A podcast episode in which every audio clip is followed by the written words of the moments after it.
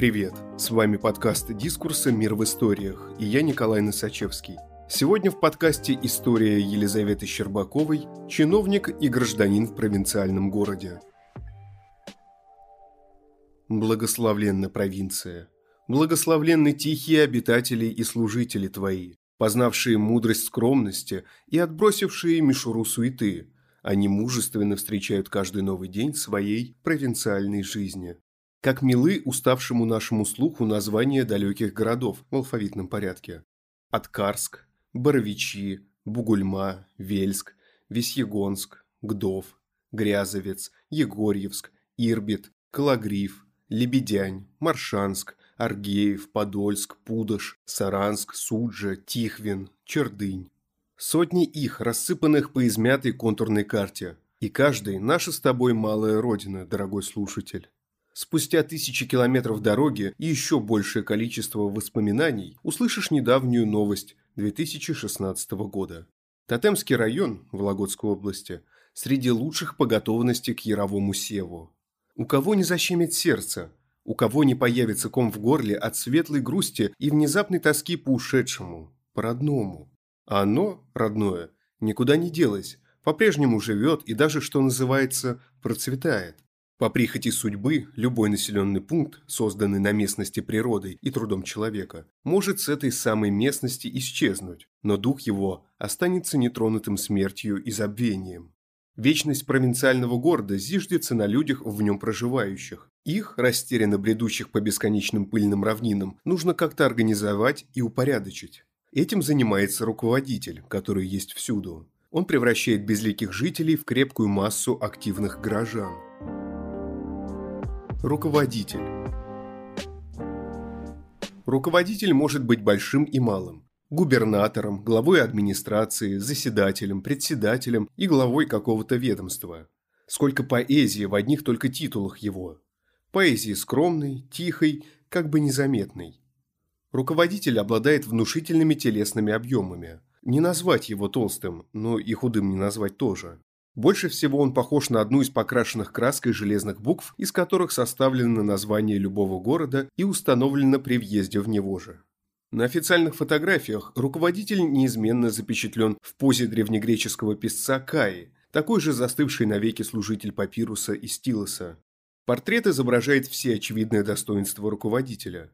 Добрую улыбку, глаза с поволокой, обручальное кольцо, часы, пухлые губы. Его окружают предметы сегодняшнего дня. Канцелярский набор, настольный перекидной календарь, компьютерная мышь, принтер, сень знамен за спиной. Кабинет руководителя, оплоты смирения и аскезы. Все в них просто и располагает к пространным размышлениям. Пластиковые пальмы в горшках и календари с пейзажами далеких жарких стран. Блестит лысиной и стол из ДСП. Популярные цвета яблоня лакарна и вишня Оксфорд. На стенах лукаво переглядываются Путин с Медведевым. Кое-где из-за шторы сверкнет глазами хмурый святой. Окна оснащены вертикальными жалюзи для регуляции световых и воздушных потоков и украшены ламбрикенами для красоты. Жизнь руководителя бьет ключом.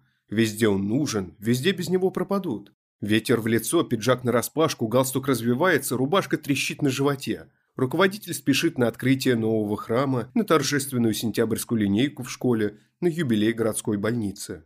Под его мягким отеческим взглядом вручают ключи от квартир детям-сиротам, проводят круглые столы по вопросу осеннего призыва или по профилактике экстремизма в молодежной среде. Ждут руководителя и на расширенном заседании санитарно-противоэпидемиологической комиссии – на соревнованиях по настольному теннису «Первая ракетка», на Дне работника сельского хозяйства, на учениях по гражданской обороне, на открытии детской площадки, на возложении гвоздик и венков из зеленых ёршиков к местному памятнику или мемориальной доске. Если в городе, на благо которого трудится в поте лица своего руководитель, вдруг кто-то из граждан доживет до 100 лет, руководитель обязан посетить такого долгожителя и официально поздравить со столетним юбилеем, пожелать ему семейного благополучия и здоровья, прочитать из открытки поздравления. «Вы прожили целый век, наш родимый человек. Мы гордимся вами очень. Вы прекрасны, между прочим». Юбиляр, между прочим, уже от всего устал, сидит за праздничным столом, который младшие родственники накрыли как на Новый год, и со скучающим видом принимает букет в целлофане. Вот и жизнь прошла. На каждом культурно-массовом мероприятии руководителя окружают верные соратники и преданные почитатели. Рядом с ним скромные, но с шиком одетые заместители, всегда в хорошем настроении служитель церкви, делового вида дама с активной жизненной и гражданской позицией. Все в ажиотации и кураже собираются под нарядной плетенкой из воздушных шариков. Уставший руководитель оказывается под недобрыми взглядами толпы граждан, ожидающих редкого праздника. На лбу выступает испарина, щеки заливает нервным багрянцем, голос предательски дрожит. Надо говорить речь. А такая тоска накатила. Глаза слепит тусклое солнце, впереди пустой день. Руководитель набирает воздуха побольше и сглаживает неловкое молчание, заготовленное шуткой или удачной остротой. Сила воли, как и сила привычки для него, не пустые слова. Проситель. Граждане часто посещают кабинет руководителя, нарушая тем самым строгую тишину и монастырский покой его одиночества. То ли от скуки, то ли на зло родственникам и соседям собираются они у заветных дверей. Просидев положенное время ожидания в очереди, гражданин на ватных ногах вплывает в кабинет, где обретает статус просителя. Отступать некуда. Позади только круглые, полные ужаса глаза следующего активиста, томящегося на стуле. Проситель сидит на приеме у руководителя, призванном разрешить противоречия, изгнать печали и умягчить сердца. Он сидит, сжимая сумку на коленях с напряженной спиной со струйкой пота из подвязанной шапки. Иногда потупит глаза, откашляется или зевнет в кулак. Посмотрит в окно, на детскую площадку, на турники со слоями облупившейся краски, на копошащихся в луже ворон. Одна из них как будто поймает его взгляд и посмотрит в ответ. Появится укутанный в костюм космонавта меланхоличный ребенок, плавно и неспешно шагающий, растопырив руки, под рассеянным взглядом бабушки. В стекло прилетит пара листьев. Проситель оторвется от окна и опять посмотрит на руководителя, сидящего за столом. Вид его также величественен и монументален, как минуту или много лет назад. Взгляды просителя и руководителя встречаются, но не часто. Не мой укор, не мой вопрос и еще что угодно немое читают они в глазах друг у друга. Слух произносятся витиеватые фразы из бессмысленных слов. Даются разъяснения по обращениям в сфере жилищно-коммунального и дорожного хозяйства, защиты прав потребителей, оказания материальной помощи. Вопросы, требующие изъяснения, будут рассмотрены в течение 30 дней. Заявители получат на них письменные ответы. Тоска. Можно было и не приходить. Мысль уносится прочь. Не так сир и убог проситель, когда ему выпадает честь поучаствовать в важном собрании по насущному вопросу. Счастливчики рассаживаются за столами с детской радостью и нескрываемым торжеством. Зал заседаний – место более неформальное и даже раскрепощенное, чем кабинет руководителя. Душа алкает прекрасного, и на стенах появляются картины местных живописцев. Портреты почетных граждан города, цветы, сцены сражения Отечественной войны 812 года, пейзажи с березками. Окна в наивный и сентиментальный мир самодеятельного искусства. Часто в зале заседания столы с заседающими установлены по периметру воображаемого прямоугольника, таким образом, что внутри остается пустота. Эту зияющую дыру, в которую взгляды всех сидящих то и дело упираются, украшают ковром и вязами с искусственными цветами. Такая композиция, как домашний очаг, объединяет всех участников воедино, усмиряет их беспокойный взор, шарящий по будничным стенам зала заседания.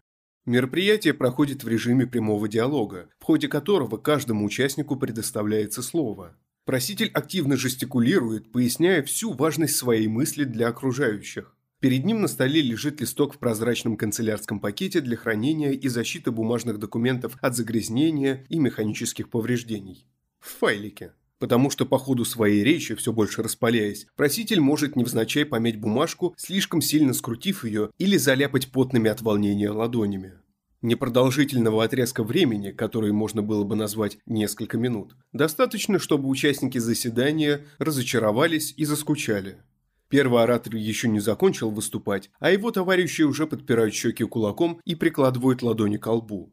За столами цвета яблони лакарна, скорее всего, сидеть душно или холодно, или нормально, но сквозняком тянет по ногам.